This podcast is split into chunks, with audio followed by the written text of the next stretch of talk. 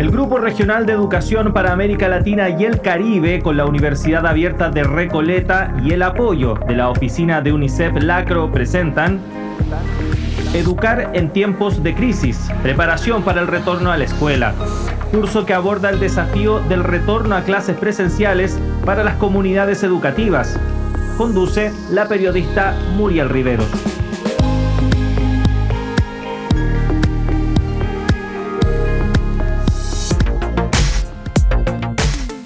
Ustedes bienvenidas y bienvenidos a esta tercera unidad titulada Bienestar y Protección se compone de cinco lecciones. La que ustedes están escuchando ahora corresponde a la décimo primera lección del curso que lleva por nombre Protección Internacional e Impacto Socioecológico del COVID-19.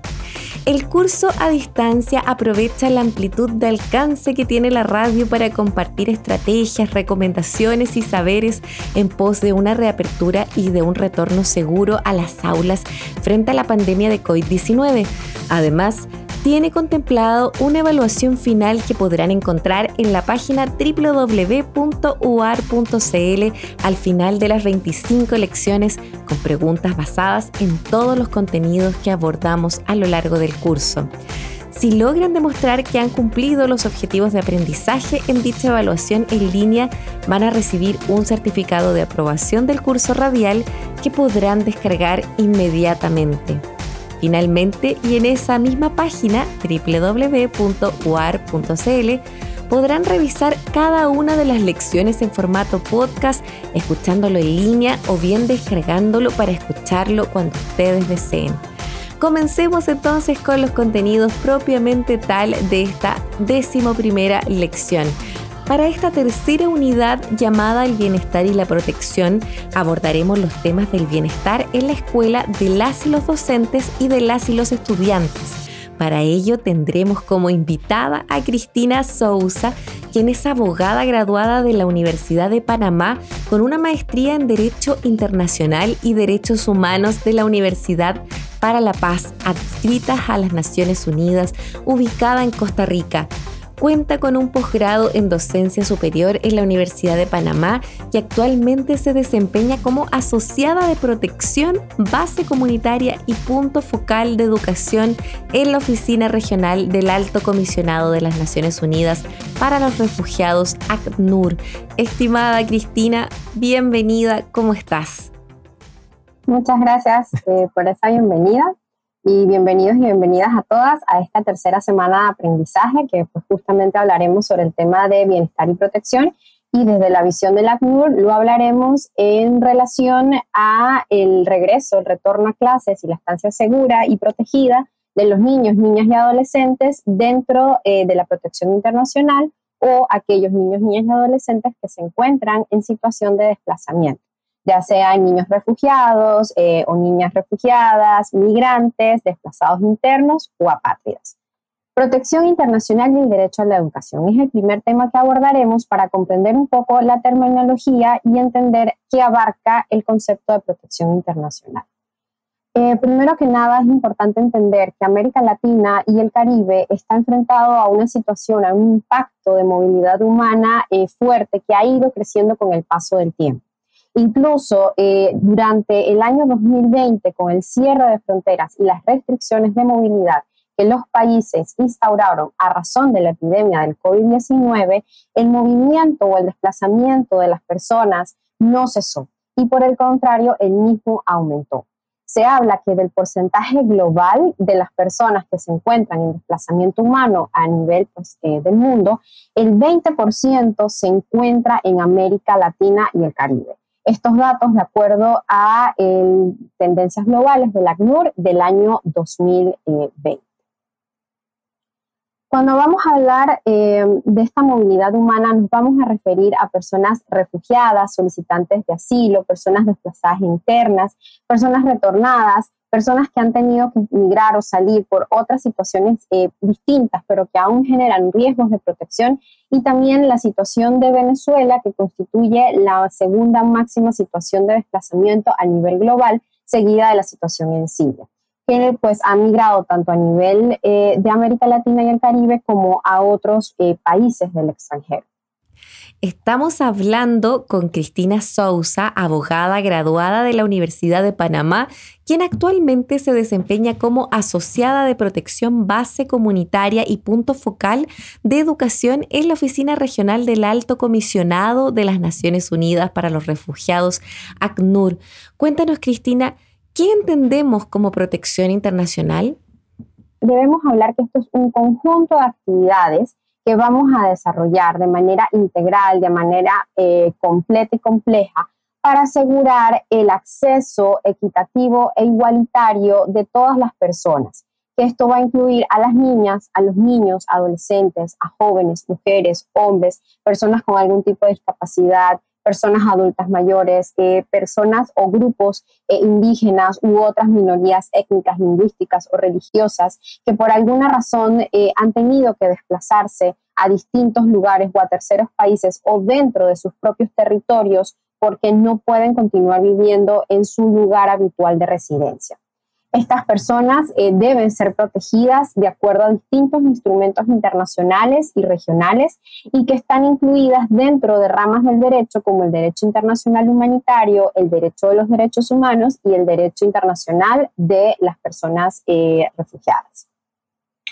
En la actualidad, el contexto latinoamericano está impactada por dos principales eh, situaciones de desplazamiento. Por un lado, tenemos que a nivel global el 82.4 personas, millones de personas se encuentran desplazadas y como hablamos, el 20% se encuentra en América Latina, representando a 18.4 millones de personas. Esto se representa un aumento de 2 millones del 2019 al 2020, por lo que vemos que a pesar de restricciones de movilidad, continúa aumentando la crisis de desplazamiento de las personas. Por otro lado, tenemos la situación de movilidad que se da en la región centroamericana, principalmente en países como Honduras, El Salvador y Guatemala, y también eh, la situación particular del caso de Nicaragua. En el caso especial de los países de Honduras, de Guatemala y de El Salvador, podemos encontrar alrededor de 550 mil personas que se encuentran en condiciones de refugio o con necesidades de protección internacional y alrededor de unos 318 mil 600 personas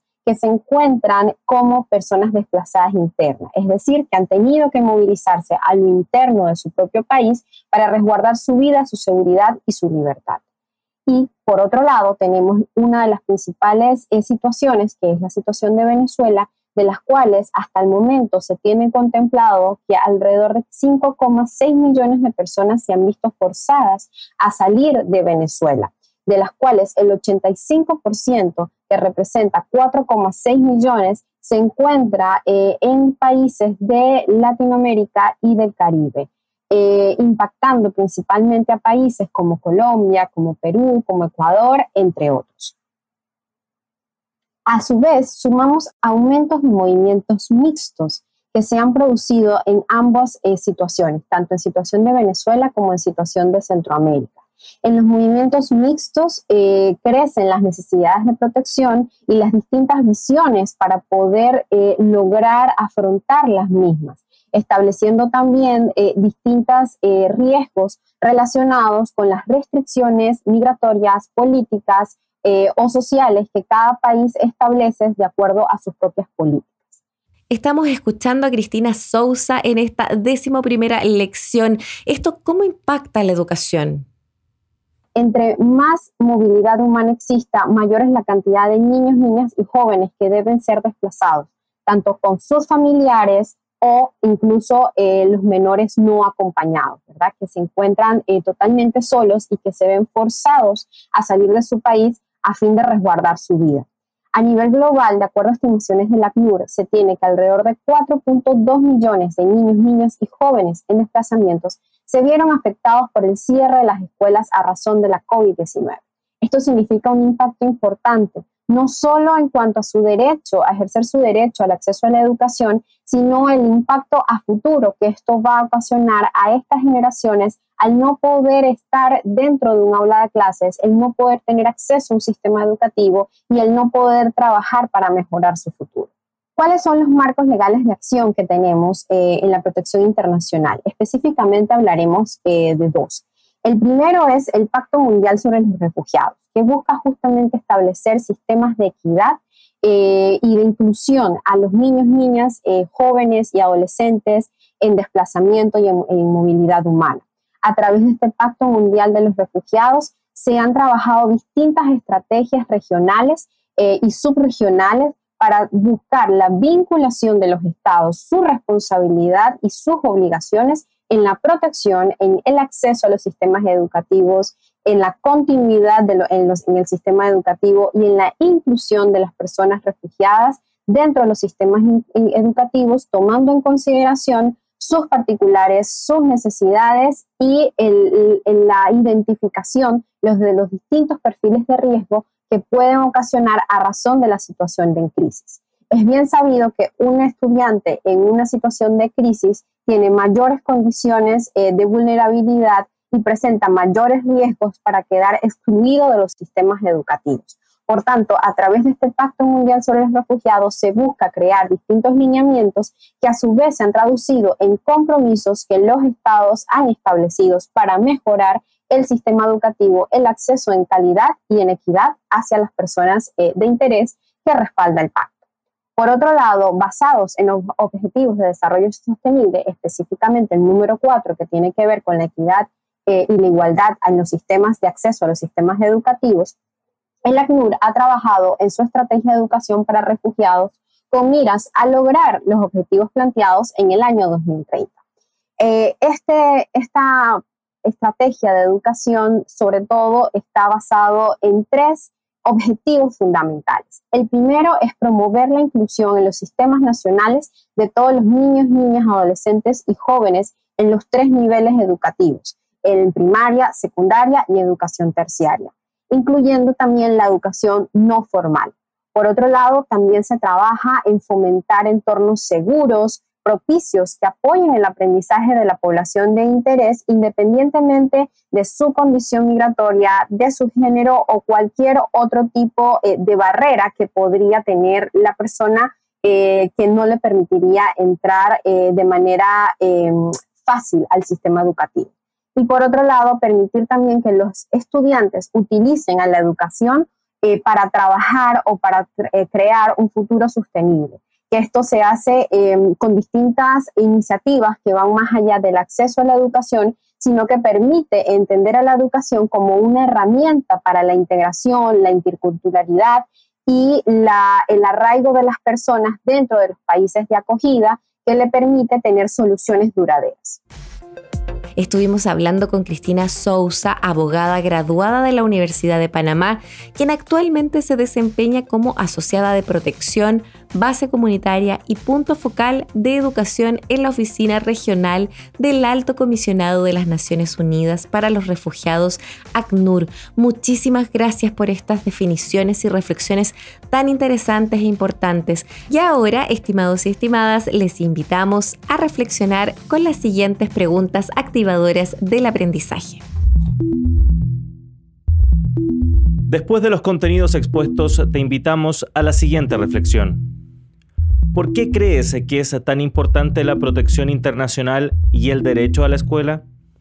¿De qué manera ves reflejada en tu comunidad cómo se trabaja para fomentar entornos seguros, propicios que apoyen el aprendizaje de la población? Estamos presentando Educar en tiempos de crisis, preparación para el retorno a la escuela, curso que aborda el desafío del retorno a clases presenciales para las comunidades educativas. Iniciamos el último bloque de contenidos de esta décimo primera lección titulada Protección Internacional e Impacto Socioecológico del COVID-19. En este segmento entonces tenemos a Ana Catalina Fernández, que es especialista en protección de la niñez para la oficina de UNICEF en Latinoamérica y el Caribe, organización en la cual se encuentra trabajando desde el año 2013. En esta ocasión, Ana Catalina nos hablará sobre recomendaciones para el regreso seguro a las escuelas. ¿Cómo estás, Ana Catalina? Muchas gracias por la presentación y la introducción y también pues me siento honrada de que pueda compartir con ustedes en estos minutos. Quisiéramos comentarles y compartir con todos y con todos algunas orientaciones y algunos mensajes claves que tienen que ver desde, desde un entorno protector y seguro que tenemos que garantizar en esa reapertura de las escuelas y en un marco de protección de la niñez. Vamos a hablar también, discutir un poco sobre ese impacto socioecológico que genera o que ha venido generando COVID en, nuestro, en nuestros niños, niñas y adolescentes, así como algunas acciones de salud mental, apoyo psicosocial y aprendizaje socioemocional, y otras recomendaciones para los diferentes actores que conforman la comunidad educativa en la cual nos desenvolvemos. Y aquí específicamente, iniciando con estas recomendaciones para el regreso seguro y protector, en donde tenemos que poder garantizar esa protección, y aquí nuevamente no solo me refiero a protección en cuanto a prevención del contagio del COVID, sino también a garantizar ese entorno protector, ese entorno libre de violencia con toda la comunidad educativa en donde somos partícipes todos, desde padres, madres, cuidadores, los maestros, el personal administrativo, las personas que están al lado, el estudiantado obviamente, y con quienes podemos y debemos seguir construyendo esa readecuación para poder volver a las escuelas. Y acá hablamos de diferentes estrategias, o sea, cuando referimos de esa readecuación, quisiera que pudiéramos pensar en los diferentes contextos. Y hablamos, por ejemplo, de ese contexto virtual, esa aula virtual a la que ustedes se han convertido, hemos, hemos tenido que emigrar, porque también, si bien o nuestros hijos o nuestras hijas, nuestros sobrinos, etcétera. Estos niños, niñas adolescentes han tenido que emigrar también ese aprendizaje a las diferentes modalidades. La comunidad educativa ha tenido que emigrar y padres y madres y cuidadores pues también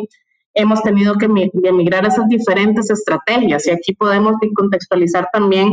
algunas acciones como de violencia en línea, por ejemplo, en donde también tenemos que garantizar esa protección de la niñez, ese entorno seguro. Si bien estamos dando también clases de manera virtual, y aquí para darles un ejemplo, eso, no, eso quiere decir que nuestros hijos o hijas, que nuestros estudiantes van a estar más tiempo al frente de una computadora, van a tener un poco más de acceso a diferentes herramientas, incluso a Internet, y que eso también nos hace generar y repensar esas estrategias para poder generar esa protección o con nuestros hijos o con nuestras hijas y con el estudiante como tal pero al mismo tiempo en el hogar también y cómo podemos ir identificando o cómo podemos trabajar desde la comunidad educativa en ir identificando esas herramientas de prevención de violencia, de diferentes riesgos o potenciales riesgos en donde el bienestar físico, emocional y psicosocial de los, de los y las estudiantes puede verse afectado. Y es lo que podríamos llamar en esa creación de entornos de aprendizaje seguros una identificación de temprana de diferentes, de diferentes riesgos de protección de la niñez. Estamos con Ana Catalina, especialista en protección de la niñez para la oficina de UNICEF en Latinoamérica y el Caribe. Cuéntanos, Ana Catalina, ¿qué es el impacto socioecológico del COVID-19? Quizás algunos, para algunos sea nuevo el concepto de socioecológico, pero desde todo lo que hablamos de prevención y protección de las violencias, hemos visto que es necesario poder aplicar en todas las estrategias y con los diferentes sectores con los cuales trabajamos, ya sea en el área de protección social, de educación, de salud, el poder tener una mirada más sistémica. Y es donde en ese modelo socioecológico nos permite también pensar en el centro tenemos al niño, niña o al estudiante y la estudiante, pero que a su alrededor ese, ese niño, esa niña o ese adolescente convive y se desarrolla con diferentes círculos y acá podemos ver un poco más claro, dónde está la familia, está su comunidad, está su sociedad y hay todavía un conjunto más amplio de normas, de normas socioculturales. Y acá decirles que en cuanto a COVID, por ejemplo, y ponerles algunos impactos que nos ha podido generar, que se nos ha podido generar por medio de COVID y que influye en, también en ese retorno seguro y que influye en esa vida de ese niño, niña y adolescente, puede ser tales como se pudo haber dado la separación familiar o se puede estar dando la separación familiar por algún padre, madre o cuidador que haya fallecido, por ejemplo, por COVID, el menor acceso a servicios de apoyo psicosocial. Y aquí recordando de que al pasar a una virtualidad y quizás el niño o la niña de adolescente tenía ese, acceso a esos servicios dentro de la escuela o dentro del cole, y al luego pasar a una virtualidad, pues los servicios se han tenido que convertir de una manera remota y quizás todavía no hay un acceso per se al servicio. pero lo que puede generar también en este convertir convertirse en el estrés que para el niño, el niño del adolescente, se pudo haber generado, a través del, digamos, del estrés familiar del perder, perder trabajos, por ejemplo, por parte de la familia, la subsistencia, el pasar todo el día en casa. Y aquí también el poder haber generado algún riesgo potencial de ser víctima de algún maltrato en el hogar o de violencia doméstica y demás a nivel familiar y que va de la mano con estos posibles riesgos o impactos que se pueden haber dado en el niño o la niña y que quiero unirlo también con otros aspectos socio socioecológicos que es a nivel de familia se pudo haber dado la pérdida de confianza entre los diferentes miembros, por esa frustración, por ese impacto psicosocial al cual también se han visto afectados muchas familias. Disculpa Ana Catalina, pero ¿cómo afecta socialmente y psicosocialmente esto? Podríamos pensar en, en ese círculo más grande en donde estamos están nuestros estudiantes y sus familias y que pertenecen a una comunidad, está todas las alteraciones o lo que llamamos dentro de, dentro lo que se viene llamando por diferentes países por parte de las consecuencias del COVID, las repercusiones socioeconómicas. ¿Cuáles son las repercusiones socioeconómicas que se dieron por las diferentes medidas de prevención del contagio, el cierre de comercios, el cierre de establecimientos, el, el digamos, y que en su, en, en su última instancia, pues repercute en el ingreso también de las familias y cómo esto ha venido generalizando también un miedo, o sea, como COVID de alguna u otra forma generalizó un miedo en la enfermedad e incluso en el mismo regreso a clases, como todavía tenemos que trabajar en esa sensibilización de la importancia de poder regresar a clases de una manera segura y, y protegida para nuestros estudiantes y, y, y ir dando, o sea, ir caminando un poco en esos, en esos miedos a los que muchas veces la comunidad puede presentar. Y pasando a un círculo más grande, en donde tenemos esa, esa gran construcción de normas, prácticas sociales, que nos permite también muchas veces, nos permite o no muchas veces prevenir violencias, pues también hace parte de cómo podemos trabajar con diferentes grupos o con grupos más vulnerables. Aquí podemos hablar de esos grupos indígenas, de grupos indígenas, población migrante, población afrodescendiente, etcétera. Quienes, quienes quizás de una u otra forma se han visto se han visto más vulnerables o han estado más expuestos a todas estas repercusiones de COVID y en donde se ha generado o a veces se genera un estigma. Y con esto nos lleva a un tema clave que les decía, y es esa parte de ese impacto psicosocial que se puede, que se ha generado y que es uno de los temas que vemos, que es una de las grandes repercusiones, repercusiones perdón, que COVID nos ha venido generando, que es nuestro bienestar y la salud mental. Y aquí pensando en que si bien COVID nos ha afectado a nosotros los adultos, pues también afecta a nuestros niños, niñas y adolescentes. Desde el niño que está en primera infancia, el niño de primera infancia, el niño en, etapa primaria y secundaria, el adolescente ya, per se, también ha sido afectado en estos diferentes procesos en los que, en los que tenemos, en los que hemos venido viviendo por parte de COVID. Agradecemos nuevamente a Ana Catalina por la exposición que nos acaba de ofrecer. Estamos seguros que las y los estudiantes de este curso han tomado nota de estos temas tan importantes en esta lección 7, protocolos en el aula, consideraciones preliminares. Y a ustedes, estimadas y estimados estudiantes, les dejamos las siguientes preguntas activadoras del aprendizaje. Después de los contenidos expuestos, te invitamos a la siguiente reflexión. ¿Por qué es tan importante generar espacios educativos seguros y de protección para las y los estudiantes? ¿Cómo podrías colaborar con tu comunidad educativa para garantizar entornos protectores libres de toda violencia? Estimados y estimados estudiantes, llegamos al final de esta decimoprimera lección Protección Internacional e Impacto Socioecológico del COVID-19 de nuestro curso Educar en tiempos de crisis, preparación para el retorno a la escuela. Pero antes de cerrar, les invito a escuchar un resumen de la clase de hoy.